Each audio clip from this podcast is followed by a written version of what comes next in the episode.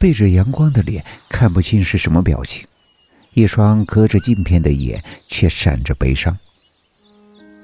你，你也回学校了？蔡佳明木然的点点头。这些，你还是快去看一下上扬吧。啊？潘哲熙一怔，不解的盯着他。上扬还没有回学校吗？他现在在哪儿？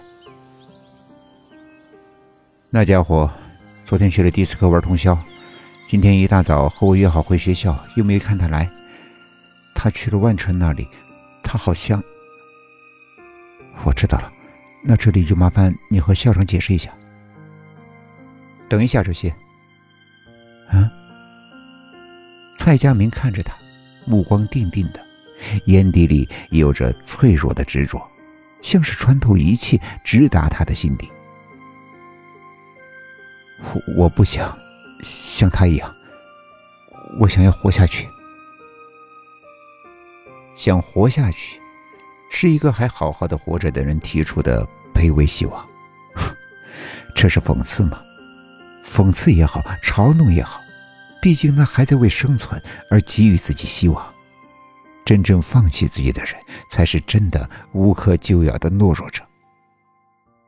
万城射击场，空荡荡的场馆内，一个男孩子正玩的不亦乐乎，脸上带着玩世不恭的笑，手中把玩着枪，不时的快速的变换着动作。射出去的线路全都精准无比，每一下都正中红心。玩够了没有？忍着怒气的声音从身后传来。他没有回头，只有带着笑容的言语：“啊，你也来了呀？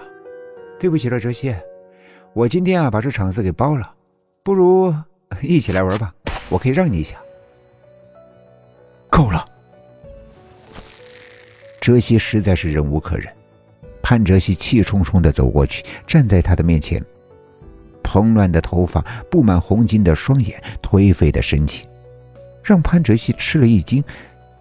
他真的，竟然开始自暴自弃了吗？够了，跟我回去，大家都很担心你。好了，你真啰嗦呀！我玩够了，暂会回去。上扬嘴硬的说着。无动于衷。你看你现在是什么样子？你这样对得起父母，对得起我们大家，对得起死去的朋友吗？上扬僵住，慢慢的把目光移向他，沉声说：“我现在还顾点这些吗？下一秒钟，下一秒我就不知道我会死在哪儿，怎么死的都不知道。可是我却不能告诉我父母，你知道吗？”一个人等死的滋味是什么样的吗？他的声音在空荡荡的场子里回响，声音悠远。你知道吗？这两天我无时无刻都在想着，那里真的好冷。他就躺在那儿，躺在那个冰柜里，我实在不知道还能支撑多久。我还有多少时间？没有玩过的东西，我还有很多很多呀。这个世界还有很多东西我还没有吃过，我还要泡很多的漂亮美女。可是现在呢，我只有等着，只能这样无尽头的等着。这种滋味你知道吗？比死了还难受。上阳，那你也想和他一样吗？你想躺在那儿，像他一样，不再去看一眼这个世界了吗？什么？上扬瞪大了双眼，死瞪着他，仿佛像是看到了一个疯子。潘哲熙平视着他，冷冷的说：“你这个样子，和他有什么分别？还是你已经决定马上去陪他了？”你说什么？上扬恼火的跳起，冲上去捉住他的衣领。你说什么？我能选择吗？你以为我不想活下去？吐出一口气，潘哲熙笑了，终于发火了。我真以为你死了呢。